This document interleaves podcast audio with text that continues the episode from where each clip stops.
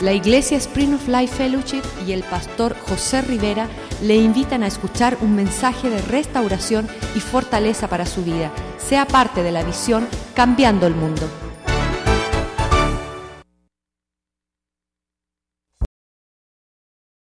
por este día, por tu presencia, por tu amor, por tu fidelidad. Te pedimos, Señor, que tú nos ministres conforme a la necesidad de cada uno de nosotros en esta noche, oh Padre. En el nombre de Cristo Jesús. Amén. Aleluya. Queremos mencionarle de que la actividad que va a haber del barbecue, ah, como de costumbre, nosotros los hispanos somos los últimos que nos apuntamos.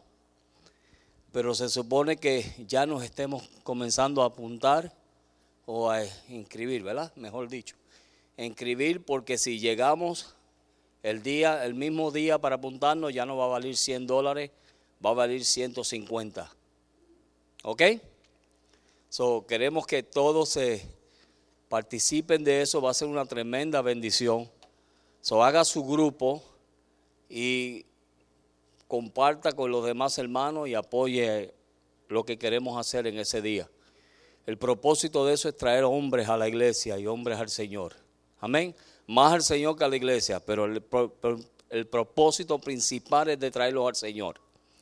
So, oren por eso, oren por nuestros pastores que están teniendo un buen tiempo. So, pero yo sé que es por sus oraciones y por la misericordia de Dios que los guarda día a día. Amén. ¿Cuántos están contentos? Aleluya. Yo estoy contento. ¿Cuántos están contentos?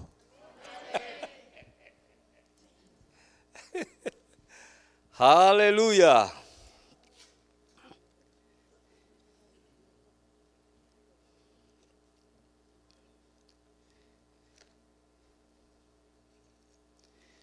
Sabe que cuando nosotros escuchamos las instrucciones que Dios tiene para nuestras vidas, una de las cosas que hacen es que nos ayudan a poder edificar nuestro carácter, nuestra vida. Dios nos da los dones y nos da talentos, pero nosotros desarrollamos el carácter. Amén. ¿Cuántos creen eso? Dios da dones y es lindo ser usado por Dios. Pero un don sin un carácter es un, es un peligro. Porque ese, ese mismo don, si no tienes carácter, te puede llevar a la perdición. Y así hemos visto muchos hombres de Dios que Dios los ha usado poderosamente y no han tenido carácter. So, cuando Dios nos une y nos pone en familia, que eso es lo que hemos estado escuchando todos estos días. Pero quiero comenzar por ahí porque hoy yo vi algo tremendo y es de que cuando Dios nos pone a nosotros en familia, es como único Dios puede tratar con nosotros. Es de la única manera que Dios puede tratar con nuestro carácter y puede tratar con un sinnúmero de cosas que hay en nuestra vida que muchas veces nadie las conoce, pero nosotros sabemos que están ahí. Y Dios usa poderosamente al hermano, a la hermana, al niño, a la niña, para sacar esas cosas a la luz. ¿Por qué? Porque estamos en familia. Es como yo no decidí tener la familia que tengo. Pero como somos familia, nos soportamos todas las cosas, ¿verdad que sí? So, usted no decidió la familia espiritual que usted tiene. Dios lo puso aquí. Amén. Y aquí es donde Dios sabe que puede tratar con las áreas que en otro lugar quizás no van a tratar. ¿Por qué? Porque Dios quiere darnos talento, Dios quiere usarnos, Dios quiere bendecirnos. Hemos escuchado en los últimos días de las cosas que Dios nos ha hablado a través de los hombres de Dios que han venido aquí y de las cosas que Dios nos ha dicho a través de los diferentes hombres de Dios y es de que Dios quiere usarnos a esta iglesia poderosamente. Pero el afán o el no afán, sino la carga y el deseo que tenemos los pastores aquí es de que Dios pueda usar nuestros talentos cuando hay carácter. Amén.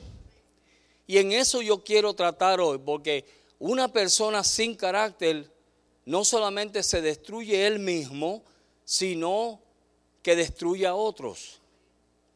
En el pasado, si usted ha escuchado personas grandes en el Señor, porque mire, el diablo espera hasta que esa persona llega al nivel que él quiere para tumbarlo. Y ha habido hombres de Dios que quizás cuando estaban comenzando en el Señor no había tanta tentación o llegaron un momento en su vida donde dijeron, ah, ya, ya yo soy suficientemente fuerte.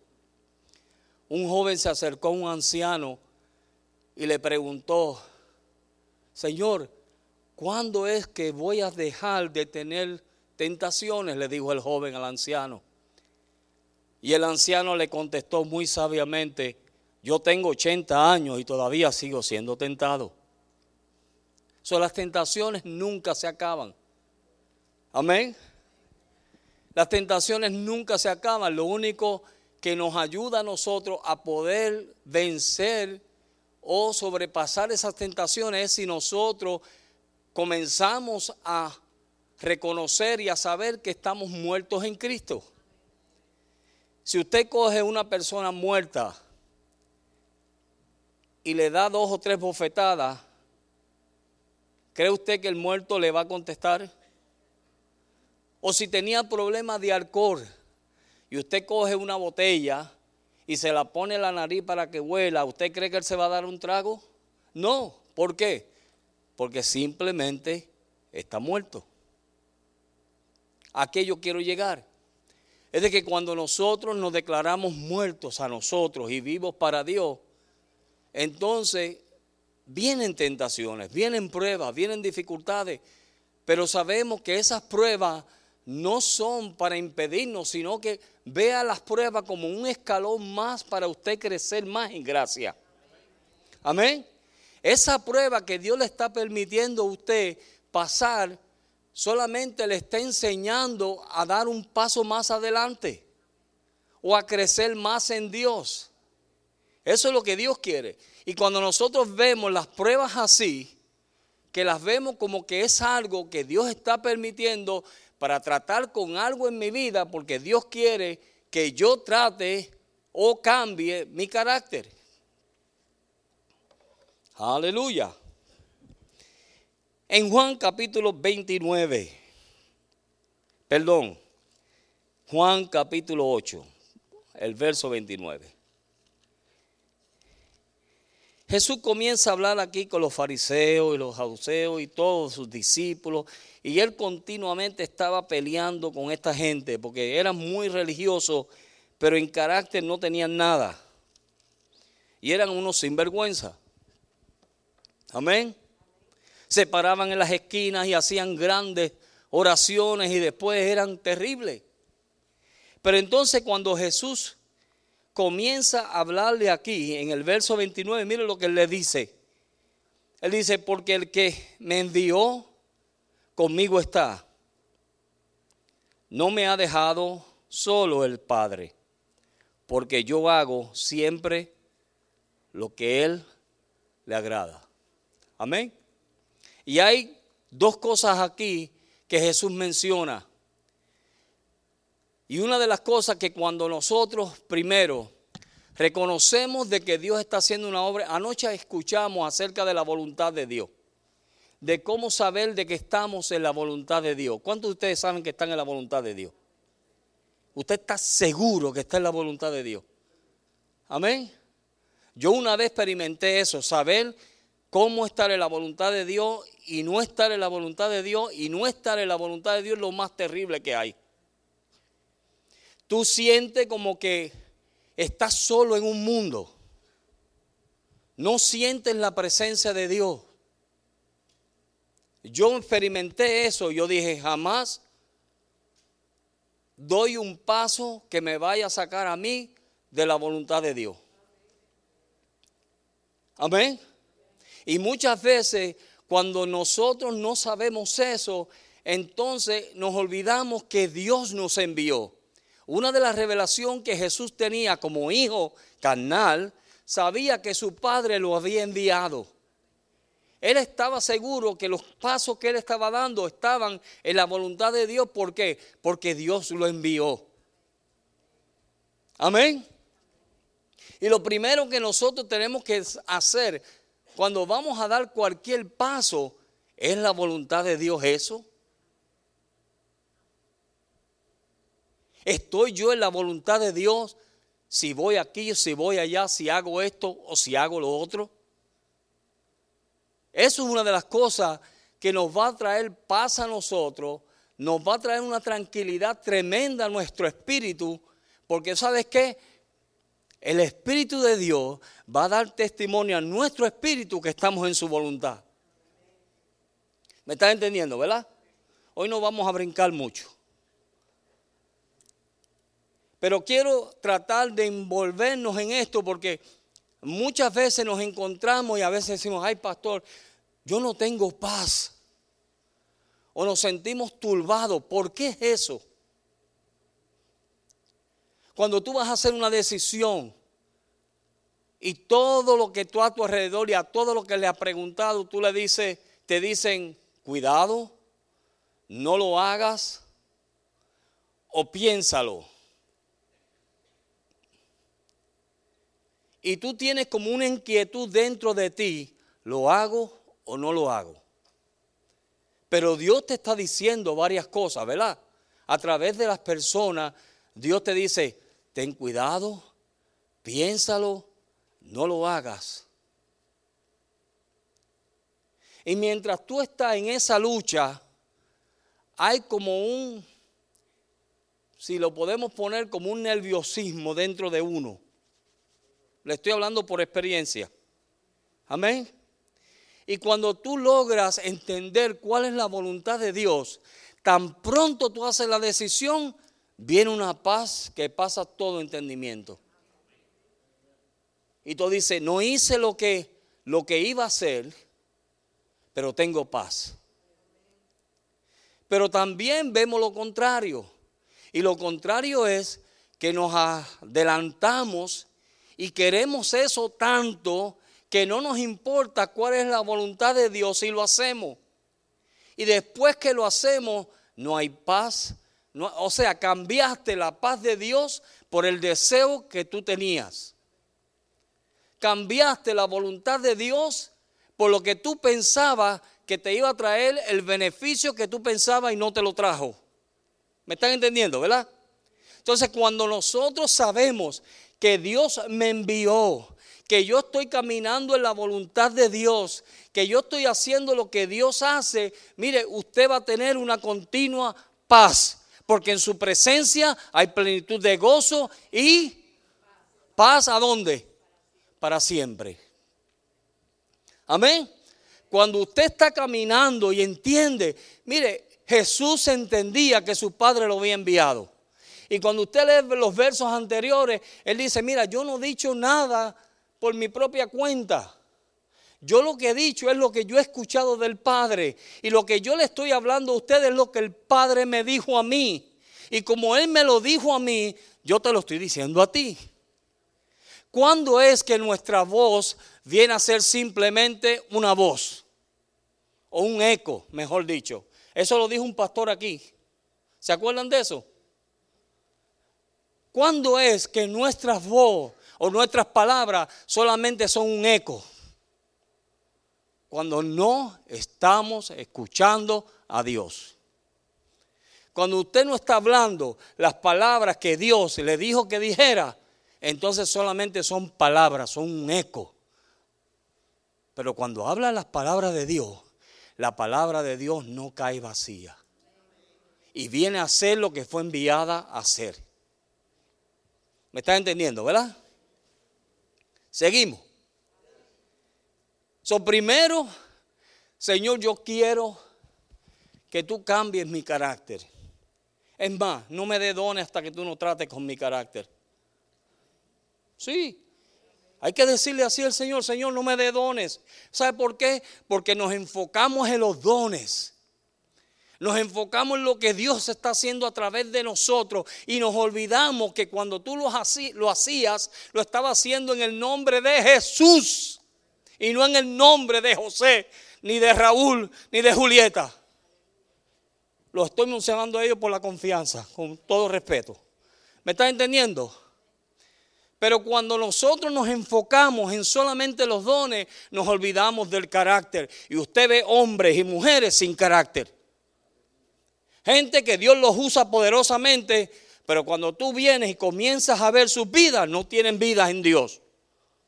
Y eso no es lo que Dios quiere. Dios quiere de que antes que Él te vaya a usar como te quiere usar, que tú comiences a darte para Él formar tu carácter. Aleluya. ¿Sabe por qué? Porque tarde o temprano eso sale. Hello tarde o temprano, eso sale al flote. Y entonces la gente no va a ver a Cristo, va a verte a ti.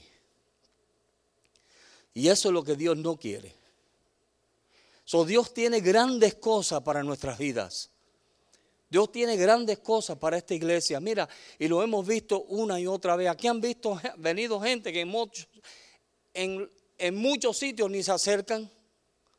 Y Dios nos los ha traído aquí. Y nos han bendecido a nosotros. Y nos han traído palabras que nos han edificado. Amén. Mi vida ha sido restaurada aquí por los hombres que Dios ha traído aquí. Sí. Hasta el hermanito Bradley, ¿se acuerdan de primera vez cuando vimos por primera vez a Bradley? Yo pensaba que era el que cortaba la grama en el campo. Y cuando yo lo vi así andando como él andaba, dije, ay, pobrecito. Me dio esta lástima el gringo aquel. Y para mi sorpresa, yo no sabía que el Dios iba a usarlo a él para sacar el montón de cosas que habían aquí. Amén. So, Dios quiere usarnos. ¿Cuántos quieren ser usados por Dios? ¿Cuántos saben que en sus vidas hay un montón de achaques? Amén. ¿Cuántos saben que usted se las trae? Claro. ¿Y cree usted que Dios lo puede usar así? Sí. Escúcheme bien. Sí. Sí. Amén. Pero ¿quiere usted ser usado así? No, no debe ser. No debe. Yo no soy perfecto y Dios me usa. Pero no es mi deseo. Yo quiero que Dios me cambie, me transforme y me siga cambiando y me siga transformando y siga haciendo lo que Él tiene que hacer en mi carácter. Para que cuando yo llegue al lugar donde Dios me quiere tener, yo no vaya a decir, ay, ahora sí que me voy a sentar en ese trono. ¿Qué fue lo que le pasó a Satanás? Vio el trono y como no tenía carácter, ¿qué hizo? Deseó lo que no tenía que desear. El pastor me dijo un día algo. Me dijo, pastor, disfruta todo, no codicies nada. Qué lindo eso, ¿verdad? Mire, y uno puede disfrutar todo. Y todas las bendiciones que Dios te da, disfrútalas. Disfrútalas. Y cuando ve a los otros disfrutando sus bendiciones, regocíjate con ellos no se las codicie. Eso no es un carácter de Dios. entonces Jesús entendió y comprendió que Dios lo había enviado. Dios te escogió a ti y me escogió a mí y nos ha enviado a nosotros. Otra de las cosas que él vio en su vida, mire, era de que su padre no lo había dejado. Él sabía que papá estaba ahí con él y que todo lo que él le pidiera al Padre, Dios se lo iba a dar. Amén. Cuando fue donde Lázaro, dijo, Señor, tú sabes que yo no tengo ni que pedírtelo, pero por causa de ello te lo voy a pedir. Y Lázaro salió. ¿Por qué? Por la confianza que él tenía que Dios estaba con él. Ahora esas dos cosas nos llevan al por qué. ¿Por qué Dios lo envió? ¿Por qué Dios estaba con él y no lo dejaba? ¿Sabe por qué? El punto número tres. Porque él agradaba a Dios en todo. Lo cogieron, ¿verdad? Dios te quiere enviar y Dios va a estar contigo. Pero tienes que agradar a Dios en todo. ¿Qué es? ¿En qué es lo que tú no estás agradando? Eh, mire, y yo se lo voy a decir porque el Espíritu Santo me lo está diciendo. Aquí hay gente que Dios les está hablando y no están agradando a Dios en ciertas áreas de su vida. Punto, ya cumplí. ¿Sí?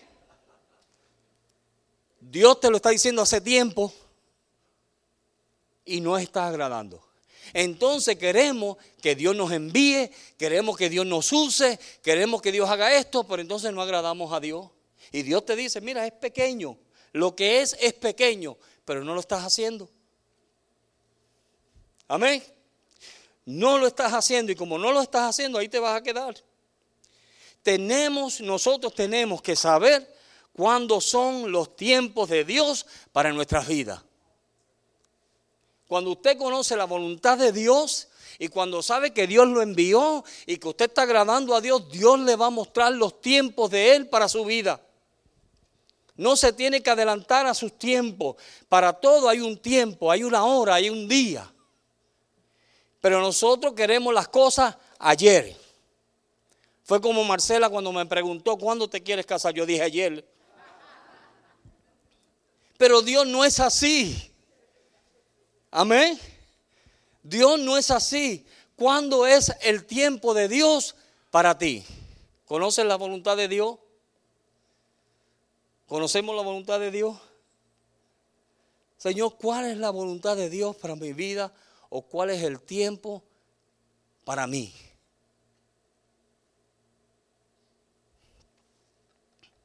Seguimos. ¿Qué es lo que Dios anhela de nosotros? Mateo capítulo 5. En el libro de Mateo, mire el verso que muchos, mucha gente no le gusta este verso. Una vez me dijo, ay, pastor, ¿y cómo va a ser eso si nosotros somos hombres? Y somos carne. ¿Mm? Miren el verso que a mucha gente no le gusta. Verso 48.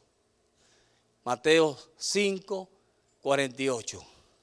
Sé pues vosotros perfectos como vuestro Padre que está en los cielos es perfecto.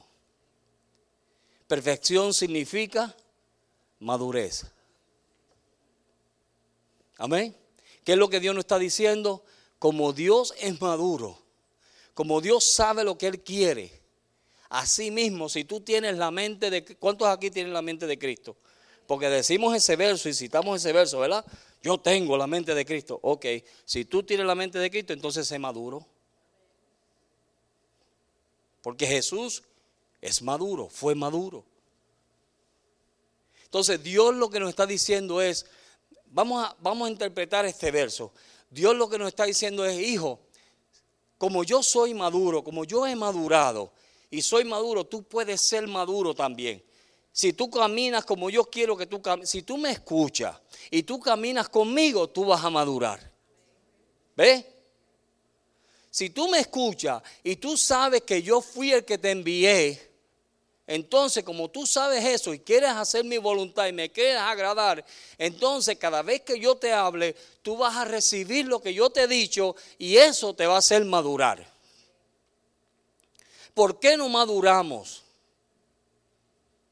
Porque cuando Dios nos habla, no hacemos. Y entonces, Él dice, el deseo de Dios es que nosotros seamos maduros, perfectos, como Él es perfecto.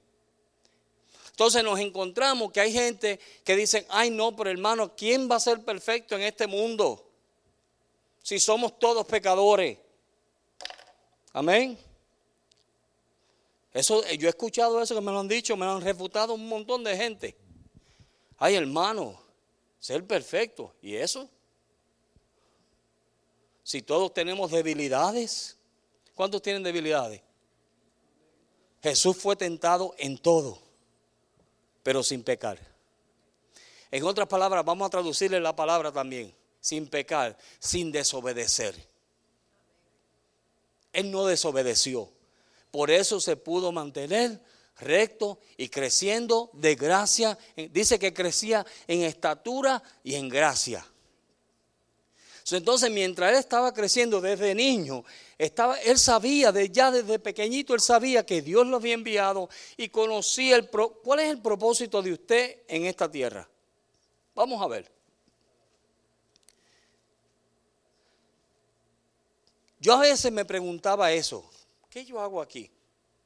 Nací, me crié, como y bebo, duermo. Eso hace todo el mundo, ¿verdad? ¿Cuál es el propósito de Dios para nosotros aquí? Que echemos panza, que nos pongamos en dieta. ¿Cuál es el propósito de Dios? Y usted sabe que cuando una persona no tiene un propósito, le voy a decir algo, algo bien sabio que me dijo un hombre un día. Me dijo, José, si tú no tienes planes para tu vida, otro va a tener planes para ti. Cuando usted no sabe lo que usted quiere, el diablo se va a encargar de mandar a alguien para que entonces lo ocupe a usted en lo que no tiene que estar ocupado. Amén. So, por eso nosotros tenemos que saber qué es el plan de Dios para mi vida. ¿Qué es lo que Dios quiere conmigo? ¿Cuál es la voluntad de Dios para mí? Para que entonces nadie más me vaya a quitar lo que Dios me quiere dar. ¿Me, están entendiendo, verdad?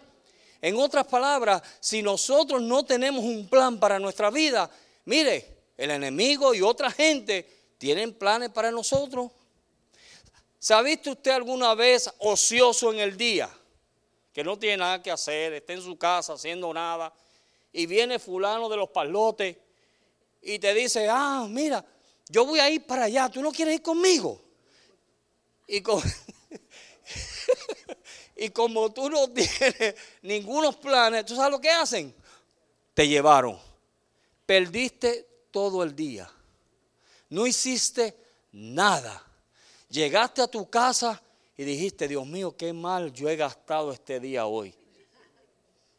Amén. ¿Sabe por qué? Porque estabas ocioso, no tenías planes para ese día. Pero cuando usted tiene planes y usted tiene su vida organizada y usted dice, no, yo tengo que hacer esto, esto, esto, nadie lo saca de sus planes. Nadie.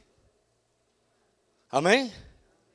Cuando usted no tiene un propósito para su vida, escuchen bien, cuando usted no tiene un propósito para su vida, el enemigo va a tener un propósito para su vida. Siempre va a aparecer algo con un propósito para usted. Amén. Hello. ¿Sí? entonces por eso nosotros primero tenemos que entender, Dios me envió. Yo estoy en la voluntad de Dios. Yo estoy en la voluntad de Dios. ¿Ves? Mire, mucha gente dirá, ay pastor, usted, una persona una vez me dijo, pastor, ¿y cuándo va a ir a tal lugar? No sé. Y yo dije, no, no voy. ¿Sabe por qué? Primero, yo si Dios no me envía, no voy. Y segundo, yo tengo mis autoridades. Amén. Y si esa autoridad, mire, yo ayer, hoy, hoy me iba a ir para Leyland. Mire el testimonio. Por eso lo digo, porque el que sujeta, el que se sujeta, tiene autoridad. El que no se sujeta, pobrecito de usted. Pero mire, yo tenía mis planes ya. El jueves me voy para Leyland y regreso el lunes. Iba a predicar el domingo en Leyland y el bien mañana hay una graduación de una niña muy querida de nosotros. Dios usó a mi pastor para cambiarme los planes. Por eso estoy aquí predicando hoy. ¿Y usted cree que yo me infunché? Yo me alegré. ¿Sabe por qué? Porque estoy en la voluntad de Dios. Amén. Y cuando tú estás en la voluntad de Dios, Dios te va a bendecir. Dios te prospera. Dios te lleva hacia adelante. Dios te abre puertas. Como aquel centurión cuando Jesús le dijo, no te preocupes, voy a ir contigo a tu casa a orar por el enfermo. Él le dijo, mira, tú no tienes que ir, simplemente di la palabra. Y yo sé que mi siervo va a ser sano. ¿Sabe por qué? Porque yo sé, yo sé lo que es autoridad. Yo soy un hombre que tengo autoridad y tengo hombres bajo autoridad. Y cuando yo le digo a que él ve, él va. Y cuando le digo no vaya, no va. Entonces tú simplemente di la palabra. Y cuando tú dices la palabra, Dios va a hacer lo que tiene que hacer porque tú estás bajo autoridad. ¿Me están entendiendo? Amén. El punto de vista de la autoridad, porque mucha gente no se sujeta. ¿Ah? Ay, que se cree el pastor quedarme yo aquí mientras él está en Hawái. ¿Qué es eso? A mí no me importa, él puede ir a Japón. Amén. Porque sobre esa autoridad hay otra autoridad mayor. Yo le doy cuenta a Él en la tierra, pero Él le da cuenta a Dios en los cielos. ¿Saben el, punto de la autoridad, verdad? ¿Cómo que se llama esa palabra? El, el significado de la autoridad. Cuando nos sometemos, Dios te respalda. Amén. Por eso es que los hogares son como son, porque las mujeres no se quieren someter. Amén. Gloria a Dios, seguimos. Eso es una pausa ahí. Un anuncio no pagado.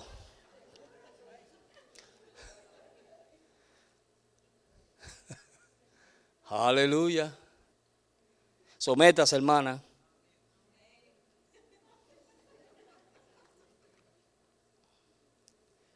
Una de las cosas que Jesús se atrevió a decir cuando estaba con sus discípulos, Él le dijo tres cosas a ellos. Él le dijo, mire, lo primero que le dijo fue, yo soy el camino. ¿Se acuerdan de eso? En Juan capítulo 14, de ahí hay una canción también. Pero Jesús le dijo, yo soy el camino, la verdad y la vida. Primero yo soy el camino. Si tú me miras a mí, tú vas a saber cómo caminar. Eso es lo que Jesús le estaba diciendo.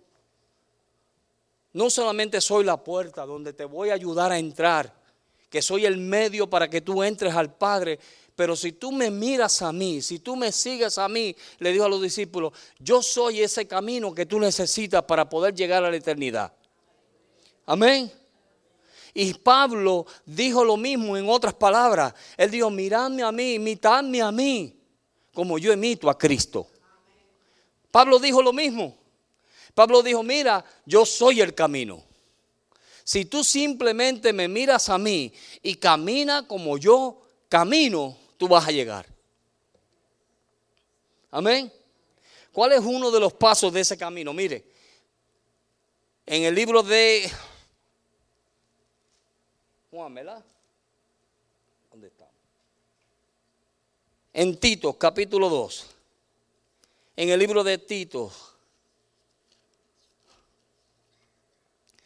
capítulo 2, verso 12.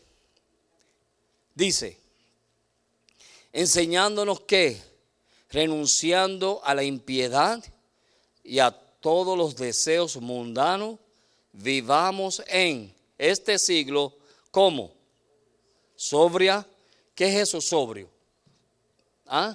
Perfecto. Maduro. Que vivamos en este mundo, en esta tierra, sobriamente. No se dé a las cositas que que tiende uno a darse cuando se descuida. Él dice, mira, Dejemos las cosas de este mundo. ¿Por qué? Porque estamos en el mundo, pero no somos del mundo.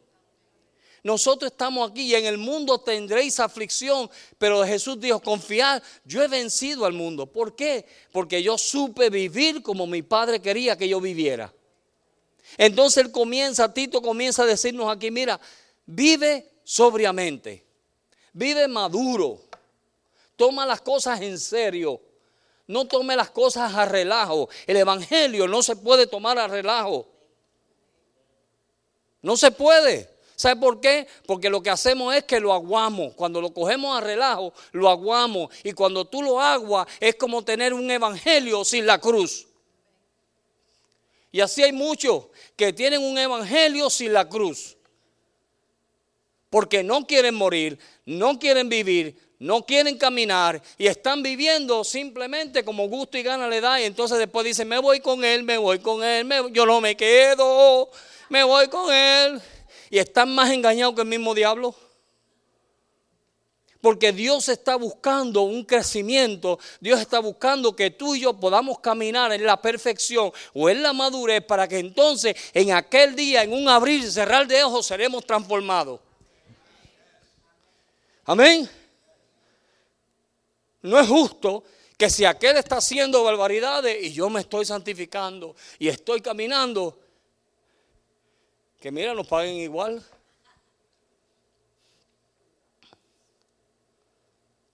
Amén. Pero él, mire, desde que usted comienza a ver los evangelios y desde que usted comienza a ver, el mensaje es de santidad, el mensaje es de rectitud, el mensaje es de vivir una vida sobria, no religioso. De religiosos la gente está llena, mira, el mundo está lleno de religiosos, no necesitamos religiosos, necesitamos gente genuina. Gente genuina. Amén. Gente que no son religiosas, pero que quieren vivir rectamente. Mire, yo no soy nada de religioso. El que me conoce a mí, mire, tal y lo que ve es lo que hay. Sí, ¿verdad? Amén. Ve, lo que ve es lo que hay, pero sí sé, sé, algo. Yo dejé un ministerio que yo me montaba en un avión y bajaba de otro y me montaba en otro. ¿Sabe por qué? Porque empezaron a hacer poca vergüenza. Y yo dije, de eso yo no voy a ser parte. Después de estar 20 años en un ministerio, que yo era el tercero de los ancianos de todo el mundo. Y lo dejé. ¿Sabe por qué? Porque quiero vergüenza quiero caminar con hombres rectos y quiero caminar con gente que verdaderamente aman a Dios y que quieren buscarle a Dios. Porque de lo contrario me hubiera quedado allá. Sí. De lo contrario yo me hubiera quedado en ese ministerio si me iba lo más bien. Casi no veía a Marcela. Sí. Me montaba un avión, me bajaba de otro, iba a Venezuela, a todo Sudamérica, Centroamérica, a medio mundo. nos quedaban y nos, no, no, ¿cómo se llama? Nos, nos trataban como príncipes, consentidos. Nos trataban como que llegó el presidente. ¿Qué presidente? Se eran un montón de sinvergüenza. Sí, yo sé eso. Por eso me harté. Y yo dije, religioso, no podemos ser. Tenemos que ser sinceros rectos, sobrios. Amén. Nos reímos, claro que nos reímos. Nos disfrutamos la vida, claro que yo me, yo me disfruto la vida. Yo acabo de venir del crucero que me regalaron, mire, yo me lo disfruté. Porque me dijeron, disfruta todo, no codices nada. So, yo dije, el crucero no es mío, así que lo voy a disfrutar. Y Marcela disfruta que esto no se da todos los días, así que aprovecha. Amén. Sí, Marcelita, ¿qué tú quieres? Mira. Solo pide, yo pago. Amén. Pero mira, disfrutamos todos sanamente. Porque en nuestro corazón, este es nuestro deseo. Mire, andar sobriamente, en justicia, y piadosamente. Así yo quiero andar. Yo no necesito riqueza, no Nada, yo sé, mire, hay un cántico que dice, sé vivir humildemente y sé tener en abundancia de todo y por todo. He sido enseñado así para estar saciado como para tener hambre. Yo he tenido hambre para tener abundancia y padecer necesidad. Amén. Eso está en la Biblia. Eso fue la confesión de Pablo. Cuando usted pasa por todos esos procesos, a usted nada lo impresiona. A mí nada me impresiona. Yo me he quedado en hoteles de 5 y 6 estrellas y me he quedado en pisos de tierra y he dormido igualito. Eso gracias a Dios me ha dado, me ha dado un sueño poderoso. Sí, he dormido igualito.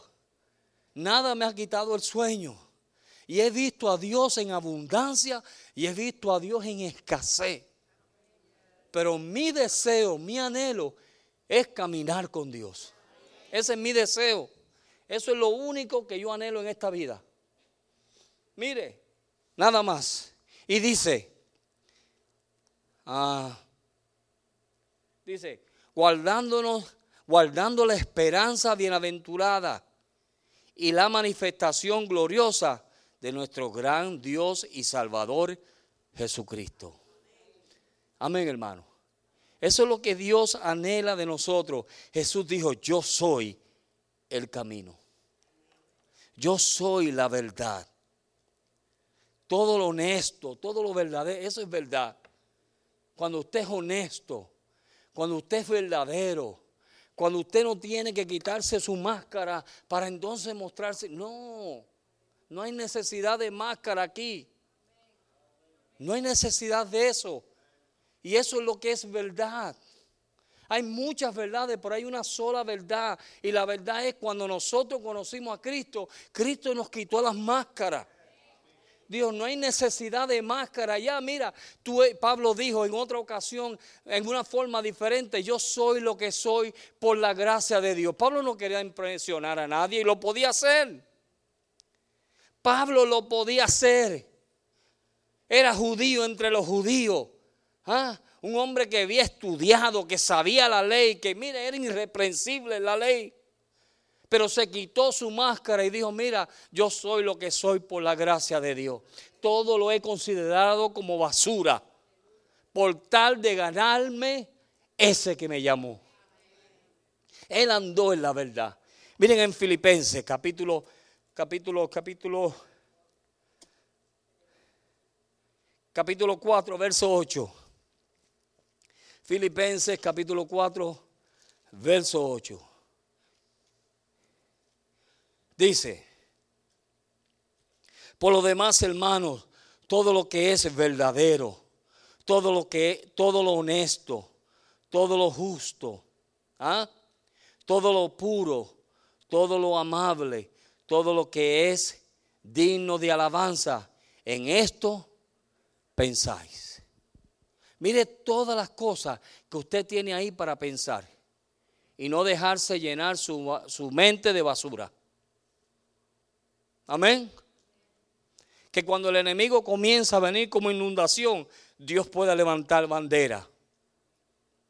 Amén. Que Dios pueda levantarte bandera. Ay, pastor, usted no sabe los pensamientos que yo tengo. Ponte a leer las escrituras. Llénate de la palabra de Dios. Y mire, y va a estar en tu mente y en tu corazón. Amén. Porque Él dice, mire lo que Él dice, por los demás hermanos, todo lo que es verdadero y todo lo honesto, y todo lo bueno, en eso piensa. No pienses en nada más. Que si fulano, que si sultano, que si aquel, que si el otro, que si esto. Mira, sufriendo calentura ajena, déjate de sufrir calentura ajena. Amén. Le estoy hablando bien boricua hoy. Pasamos sufriendo calenturas ajenas. Ay, hermano, ¿y tú sabías del hermanito? Ora por él, ya. Ya. Ponte a pensar en lo honesto, en lo bueno. Ah, en lo que Dios quiere que tú pienses. Medítate en la palabra. Tú no puedes tener dos pensamientos. Tú no puedes pensar dos cosas a la misma vez. So, si te llenas de la palabra de Dios, tú vas a pensar solo en la palabra de Dios. Y cuando viene la necesidad de ponerla y te viene una situación, vas a tener una palabra que no va a ser un eco, va a ser una palabra de Dios para edificar y poder edificar a esa persona que te está hablando. Amén. Pero tenemos que meternos en la palabra, medite en la palabra, memorícese la palabra, memorícesela. Amén. Juan 3:16, todo el mundo lo sabe. Amén. Pero memorícese el resto de la palabra de Dios. Jesús dijo, yo soy el camino. Yo soy la verdad y cuando usted hace eso, viene la vida. Amén. Cuando usted medita en Dios, cuando usted camina como Él quiere que usted camine, cuando usted está manteniendo la verdad, entonces comienza a edificar tu vida. Y hay dos maneras de edificarla. O la edifica en el Espíritu para la vida eterna, o la edifica en la carne para destrucción. No hay medio. O una o otra. Tibio te vomito. O frío o caliente. Amén. ¿Quieres mi vida? Yo sé cómo dártela. Ya te la di, ¿verdad? Cuando tú aceptaste a Cristo Jesús, aceptaste su vida. Mantenerla, sí. ¿Cómo vas a crecer en ella? Caminando, obedeciendo y haciendo lo que Dios quiere, entendiendo que Dios te puso donde estás. Y cuando tú entiendes que Dios te puso donde estás, tú sabes que tú no puedes tener días ociosos. ¿Cuánto han tenido alguna vez un día ocioso y se le ha hecho un lío en ese día? No me levante la mano. ¿Verdad? Y cuando venimos a ver, ¿qué hice? Comenzamos a edificar nuestra vida. Mire lo que sucede en Gálatas, ¿verdad? Todos sabemos esos versos. Gálatas capítulo 6. El libro de Gálatas capítulo 6. Verso 8. Porque el que siembra para su carne, de su carne segará qué? Corrupción. Mas el que siembra para el espíritu, del espíritu segará vida eterna. ¿Qué es lo que Dios quiere? Mire, si usted se mete en la palabra y usted se mete en Dios, Dios va a enseñarle cómo caminar. Dios va a enseñarle a ser una persona espiritual. No crea que va a estar así todo el día, no. Dios le va a enseñar cuando Dios le habla. Dios habla. Dios habla. Y cuando Dios habla, Dios nos lleva por el camino recto. Mire, este evangelio y esta vida en el evangelio no es aburrida. Todos los días sucede algo nuevo. Todos los días sucede algo que tú te asombras. Tú dices, Dios mío, de verdad que tú estás en control. De verdad que tú eres poderoso. Amén. No es aburrida. Lo que pasa es que nos tenemos que entonar para que el Espíritu nos hable. Y cuando Él nos habla, nos edificamos espiritualmente. Y Dios comienza a sacar las cosas de la carne. Vamos a verla. Aleluya. ¿Ah? Y manifiesta son las obras de la carne, que son adulterio, fornicación, inmundicia, lascivia. Eso no hay aquí. Idolatría, hechicería, enemistades, pleitos, celo, ira, contienda, disensiones, herejía, envidia, homicidio. Mire todo lo que hay. Y si no nos cuidamos, entramos en esa onda o entramos en esa línea. Y cuando venimos a ver, estamos viviendo una vida religiosa y no una vida siendo edificada en Dios. ¿Qué Dios quiere? Que cuando tú te entregas a Él, cuando tú te entregaste a Él, Él lo único que pide es que tú le des lo mejor. Eso es lo único que Dios pide. Tú te diste a Él. ¿Verdad que sí? Un día tú dijiste, Señor, yo quiero que tú seas mi Señor y Salvador. Y ahora lo único que Él te dice es, dame lo mejor tuyo. Yo te di lo mejor. Dios nos dio lo mejor, ¿o no?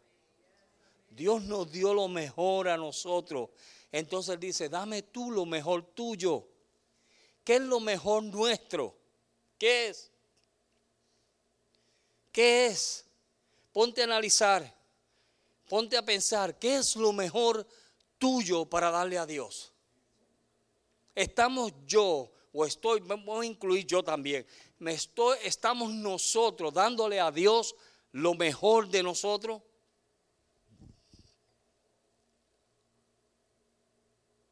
Estoy yo dándole lo que Dios anhela que yo le dé.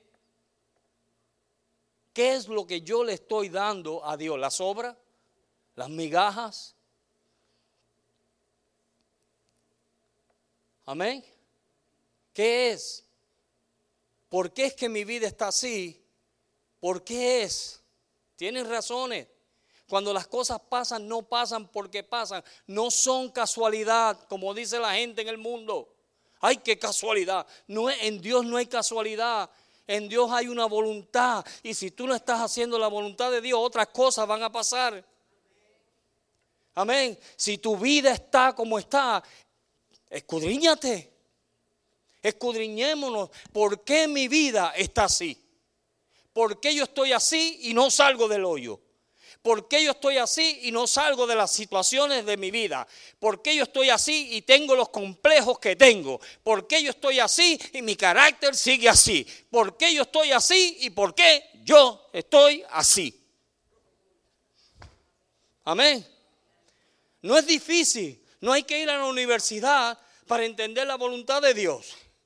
Si simplemente si me pasó esto, uy, Mira, a mí a veces cuando me atraso en casa o algo pasa que no puedo llegar al sitio, yo digo, uh, de algo Dios me libró. Algo Dios no quería que sucediera. Amén. Pero yo sé que hay un porqué.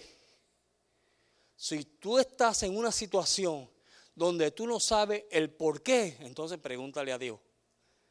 Porque Dios no quiere que tú estés ¿Cómo estás?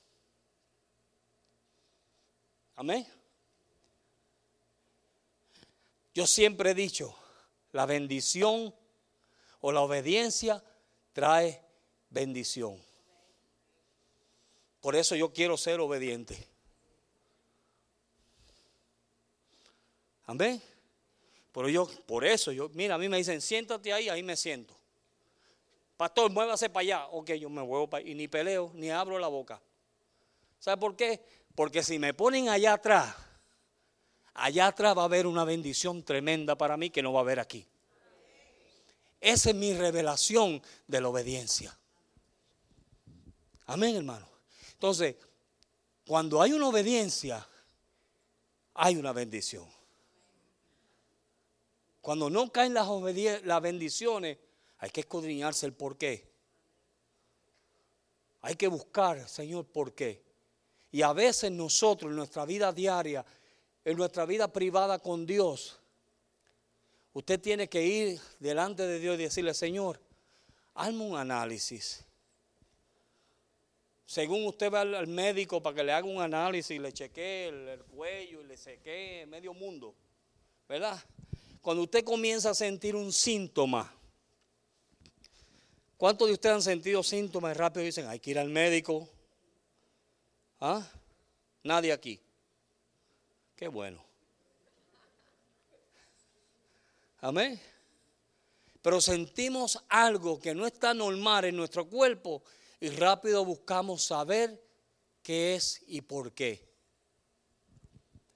So, en su vida en oración con Dios, usted se puede sentar con y decirle, Señor, escudriñame, conoce mis caminos. ¿Ah? Antes que yo hablara la palabra, ya tú la sabías. Eso decía el salmista David. Líbrame de los pecados que me son ocultos. O sea, desobediencia y cosas que yo he hecho que ni me acuerdo de ellas.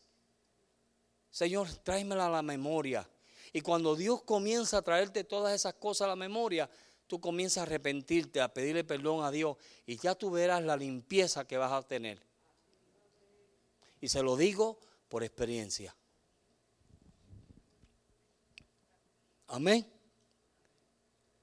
Jesús dijo, yo soy el camino, la verdad y la vida. Amén. ¿Qué tenemos que hacer nosotros? Y quiero terminar con este verso. Jeremías. En el libro de Jeremías, capítulo capítulo 6.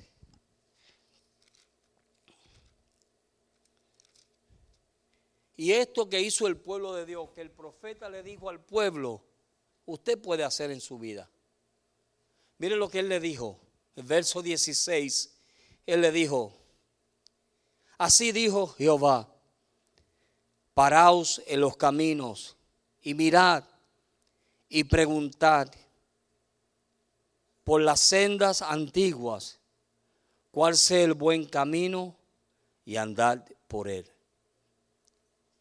y hallaréis descanso para vuestra alma, dijeron, no andaremos. Eso dijeron ellos. Pero usted no va a decir eso. Párate un momento en tu camino y pregúntale, Señor, ¿cuál es la senda antigua? ¿En dónde yo me desvié?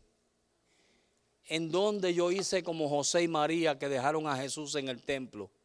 y después que habían caminado un montón tuvieron que regresar para atrás y buscar a Jesús.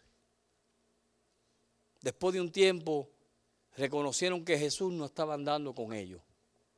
Y Dios le dice a su pueblo, párese un tiempo, tomen un momento en su vida, un receso en su vida, párense y comiencen a mirar cómo está mi vida. ¿Cómo estoy yo andando? Y pregunten, hay ancianos, pregunten. Si usted no sabe, pregunte, acérquese a personas que le pueden ayudar y pregúntele cuál es el camino y anda por él. Ese es el principio de tornarnos a Dios, de arreglar nuestra vida con Dios. Pararnos, preguntar y empezar a caminar. Amén. Jesús dijo, yo soy el camino, la verdad y la vida. Dios quiere que andemos en el camino, que andemos en verdad y obtendremos vida. Amén. Mientras cantamos y alabamos a Dios, yo quiero que usted se examine. Mientras los hermanos adoran a Dios con un cántico, usted que no va a tocar el instrumento, usted medite en lo que yo he dicho. Y si Dios le habló, si en alguna manera Dios le dijo algo a usted hoy, entonces párese. Vamos a escudriñar los caminos. Hay grandes cosas que Dios quiere hacer. Hay cosas grandes que Dios quiere hacer. Y Dios quiere darte talentos, Dios quiere darte dones. Pero sin carácter, Dios no te los quiere dar.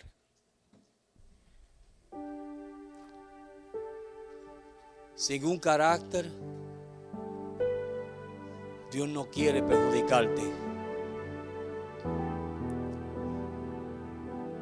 Aleluya. Bendito tu nombre, Señor.